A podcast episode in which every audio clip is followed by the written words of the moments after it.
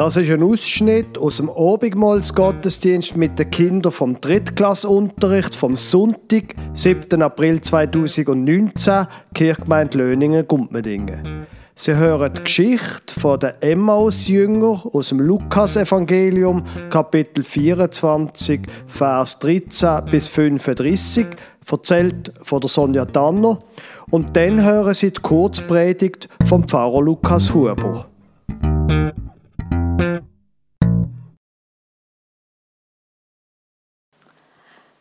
Jetzt muss ich euch etwas erzählen. Also, wenn ich das nicht selber erlebt hätte, ich glaube, ich würde das gar nicht glauben. Oder könnte es gar nicht. Aber bevor ich das euch erzähle, möchte ich mich kurz vorstellen. Ich bin der Kleopas, ein Jünger von Jesus. Von dem Jesus, hey, da bin ich von Anfang an so begeistert gewesen. Der hat Wunder da, der hat Kranke gesund gemacht. Und er hat von Gott erzählt. Und was er da erzählt hat, das habe ich gespürt. Das ist wirklich wahr. Und wenn ich ganz ehrlich bin, habe ich sogar das Gefühl gehabt, das könnte der Messias, der Retter sein, der, wo Gott von uns oder uns schon lange versprochen hat. Aber was ich eigentlich erzählen wollte, ich bin mit meinem Freund auf dem Rückweg von Jerusalem nach Emmaus. Es war ein langer Weg, zwei Stunden Fußmarsch. Aber nicht nur der Weg war lang, auch unser Gesicht. Wir haben es einfach nicht können fassen. Alles ist vorbei. Jetzt sind wir wieder allein. Dabei hat doch alles so gut angefangen, habe ich völlig hoffnungslos gesagt. Weisst du noch, wie er den Blind geheilt hat, habe ich meinen Freund gefragt. Ja, mir hat er doch auch geholfen, meint er. Seit ich Jesus gelernt kennen habe ich die Welt ganz anders angeschaut. Ich habe wieder Blumen gesehen, ich habe Bäume gesehen, Vögel gehört. Ja, ich habe sogar alle Menschen lieb bekommen. Aber auf dem Heimweg nach Emmaus zurück ist einfach alles ganz anders gewesen. Vor lauter Trauer haben wir nichts mehr gesehen. Keine Zukunft, ja, ich habe sogar meinen Glauben verloren. Wir haben nur noch unsere Trauer und Enttäuschung gesehen und gespürt. Und dann haben wir halt immer wieder müssen erzählen, was wir erlebt haben mit Jesus, damit wir das irgendwie schon haben können verarbeiten, mit dieser ganzen Situation jetzt fertig zu werden. Und darum ist es eigentlich gleich gewesen, wo, wir, wo dann plötzlich hier ein Mann neben uns gelaufen ist und uns zugelassen hat, den haben wir gar nicht zur Kenntnis genommen. Erst, wo er plötzlich fragt, über was redet ihr? Ja, da haben wir gerade müssen bleiben stehen. Sag mal, bist du der Einzige, der jetzt nicht weiß, was dort in Jerusalem passiert ist? Und er fragt mich nur, ja, was ist passiert? Also habe ich ihm halt alles von Anfang an müssen erzählen. Weißt, du hast doch sicher schon von dem Jesus auch gehört. Hey, der hat Wunder gemacht. Der hat Kranke geheilt, hat sogar Tote auferweckt. Und wir, wir waren dabei gewesen, von Anfang an. Wir sind hier mit ihm umeinander gezogen. Wir haben das alles miterlebt. Wir haben gehört, was er hier von Gott erzählt hat und haben gespürt, dass das wahr ist, dass das stimmt. Aber eben, ich habe doch geglaubt, dass er der Retter sei und uns hier werde erlösen. Und ich habe immer bei ihm bleiben. Aber dann, vor drei Tagen, haben sie ihn verhaftet und haben ihn gekreuzigt. Jetzt ist er nicht mehr bei uns. Alles ist vorbei. Ich habe richtig mit meinen Tränen müssen kämpfen.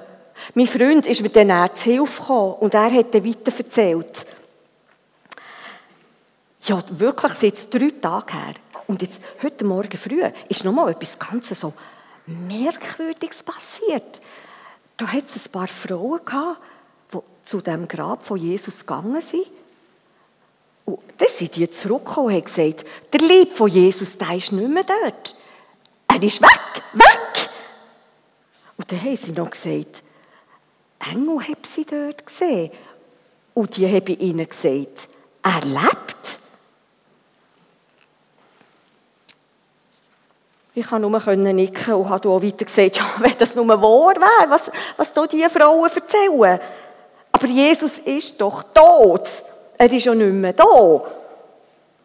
Und ein paar von den anderen Jüngern, die sind auch noch zu dem Grab gegangen, um wirklich zu schauen, ob das stimmt, was die Frauen erzählt haben, dass, dass der Jesus weg ist. Aber es ist wirklich so, wie sie gesagt hat. Oder hey, aber wenn er jetzt nicht mehr da ist, wo ist er denn?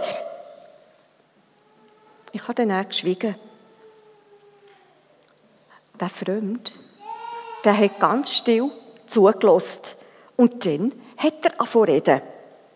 Warum glaubt ihr nicht, was da im Alten Testament über den Jesus steht, was die Propheten uns da gesagt haben? Dort steht doch, dass der Christus müsse leiden und sterben wir zwei, wir haben ganz fasziniert zugelassen. Das ist so spannend was der Freund uns über den Jesus aus, äh, erzählt, der hier im Alten Testament steht. Wir haben sogar gespürt, dass die Worte, die haben uns richtig getröstet. Mir ist es richtig warm so ums Herz geworden. Ja, was heisst warm? Es hat richtig brennt.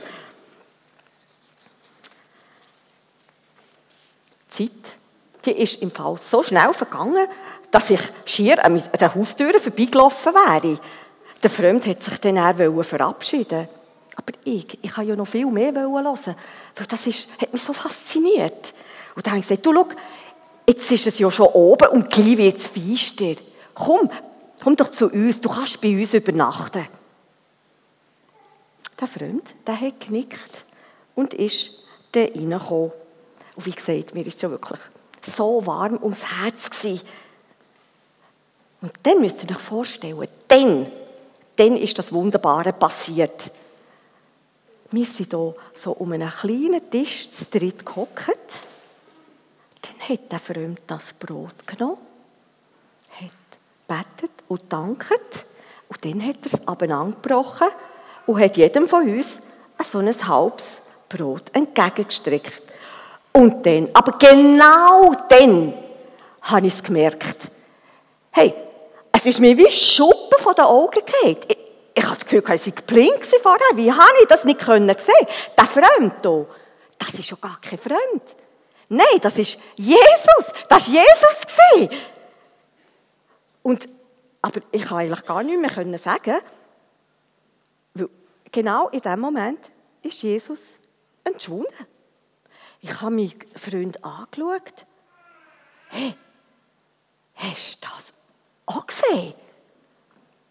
Der hat einmal leer geschluckt und hat ganz leise gesagt, ja, ich habe auch gesehen. Dem hat schier die Sprache verschlagen, vor lauter Staunen. Und dann hat es einfach ein Zeitchen gebraucht, bis wir, dass wir kapiert haben, dass der Freund, der ja hier mit uns den langen Weg gelaufen ist, und das Brot mit uns teilt hat, dass das Jesus ist. Und da habe ich gedacht, hey, vorher hast du ja noch schier gerannt und jetzt, jetzt hast du so eine Freude. Jetzt ist alles einfach anders. Und als wir es dann endlich gefasst haben, hey, haben wir dann gesagt, das müssen wir unbedingt den anderen Jüngern erzählen. Unbedingt. Und noch am gleichen Abend sind wir die Strecke wieder zurück nach Jerusalem.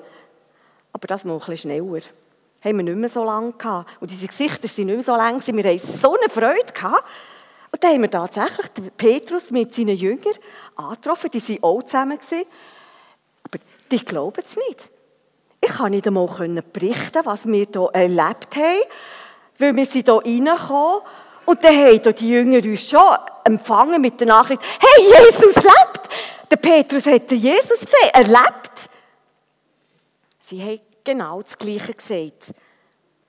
Und wir zusammen, wir haben alle so eine, eine riesige Freude gehabt.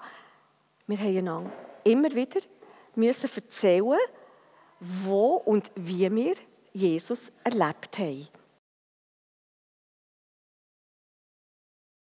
Liebe Gemeinde, die beiden Männer auf dem Weg nach Emmaus, das sind meine Freunde.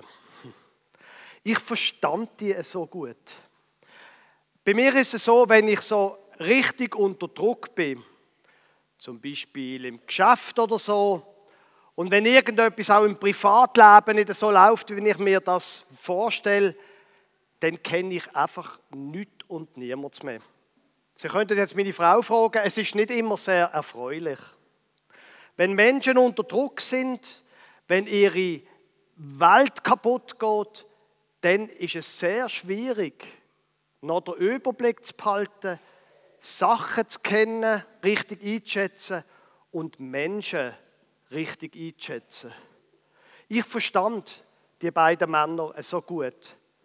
Und wenn man sich quasi den historischen Hintergrund anschaut von dieser Geschichte, dann ist auch verständlich, dass die Männer, wo ihre ganze Hoffnung kaputt gegangen ist, dass die den Frauen, die dort am Grab sind, nicht haben können glauben.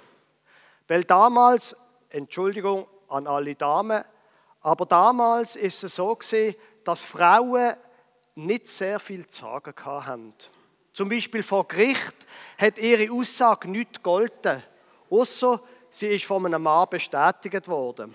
Das kann man jetzt gut finden oder nicht. Es ist einfach so gewesen. Auf der anderen Seite, meine Herren, die Bibel ist sehr konsistent und in allen Evangelien wird berichtet, dass die Frauen am Grab geblieben sind. Und die mutigen, großen, starken Männer sind geflüchtet.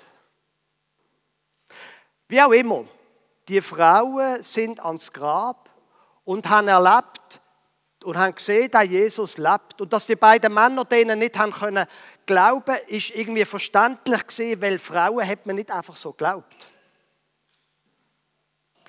Jetzt ist ausgerechnet der Punkt von diesen Frauen, dass alle vier Evangelien durchgängig schildern, dass die ersten, die du Verstehung gesehen haben, dass das Frauen sind, das finde ich einen interessanten Punkt. Weil heute, 2000 Jahre später, da fällt es einigen Menschen nicht leicht, an die Auferstehung zu glauben. Zu glauben, dass da einer von den Toten zurückgekommen sei. Ich meine, unsere Erfahrung ist ja, wenn jemand tot ist, ist er tot. Da muss man nicht Arzt sein oder Polizist oder irgend, wissen Sie, oder äh, Bestattungsbeamter. Wenn jemand tot ist, bleibt er tot. Darum fällt das vielen Menschen schwer, daran zu glauben, dass der Jesus zurückkommen soll. Interessant finde ich jetzt allerdings, dass in der Bibel, wenn sie von der Auferstehung redet, dass alle vier erzählen, es seien Frauen dort am Grab als erstes. Weil, wenn die, die die Evangelien geschrieben haben, wenn die hätten etwas erfinden wenn die hätten wollen, sich ausdenken, dass da einer auferstanden ist, dabei ist es gar nicht, dann hätten sie die Geschichte ganz sicher nicht mit Frauen angefangen. Weil, wie gesagt, das ist vor 2000 Jahren geschrieben, wo man Frauen nicht geglaubt hat. Also es wäre sehr dumm, wenn man die Geschichte erfunden hätte, wenn man würde Durchgänge schreiben, es sind Frauen zuerst gewesen. Man würde die Geschichte ganz anders anfangen. Ich glaube, dass die Bibel dort völlig konsistent davon redet, dass Frauen am Anfang dort war, ist, weil es einfach so war. Und egal, ob wir das glauben oder nicht, wenn wir jetzt einfach mal die Berichte anschauen, dann wird plötzlich sehr verständlich, dass das möglicherweise gar nicht erfunden ist, die Bericht, sondern dass die einfach schildert, was passiert ist. Jetzt, die beiden Männer, die haben da Jesus zuerst nicht erkannt, weil ihre Weltsicht, ihre Hoffnung alles kaputt. Sie haben sich das gar nicht vorstellen Also alle die, die Zweifel haben, dass der Jesus so verstanden kann sein, die beiden Männer sind ihre Freunde. Die verstehen sie. Aber dann, wo der Jesus ihnen erzählt hat, schaut, es gibt einen Grund dafür, dass das alles passiert ist. Dort haben sie irgendwie gemerkt, ja, etwas muss irgendwie, aber sie haben es gleich nicht können glauben.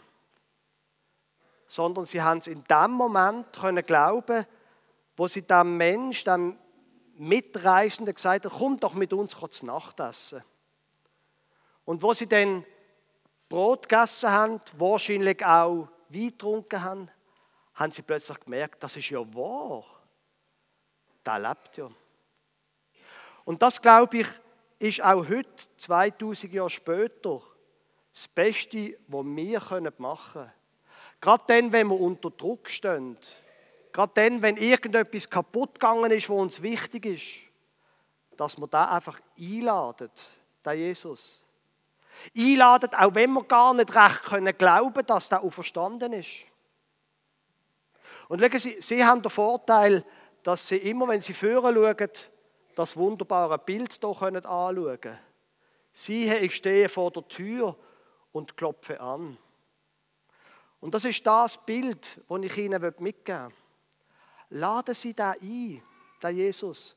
Probieren Sie es einfach einmal. Sie müssen nicht alles glauben, was drinnen steht. Vielleicht müssen Sie ihn zuerst einladen. Und nachher fangen Sie plötzlich wieder an glauben an sich selber, an ihn und an das, dass es für sie eine Zukunft gibt. Die beiden Sachen hängen nämlich in dieser Geschichte zusammen, dass der Jesus lebt und dass es eine Zukunft für ihr Leben gibt. Und mindestens bei mir ist es so, bei mir hängt das auch zusammen. Wenn ich den Jesus einlade, dann wird mein Vertrauen ins Leben und in die Zukunft gestärkt. Dann wird zum Beispiel auch mein Vertrauen in die Zukunft von meinen Kindern gestärkt. Wenn ich mir manchmal völlig zu Unrecht natürlich, aber wenn ich mir manchmal Sorgen mache um meine Kinder. Und darum lade ich sie ein, lade sie da Jesus ein. Und dann schauen sie mal, was passiert. Und vielleicht ist gerade so Abendmahl, wo wir nachher zusammen feiern, eine Gelegenheit zum sagen, doch, Jesus, ich lade dich ein, ganz für mich allein. Ich muss ja nicht jemandem sagen. Und dann, Jesus, bitte, erneuere mein Glauben an die Zukunft, an mich selber und an dich. Amen.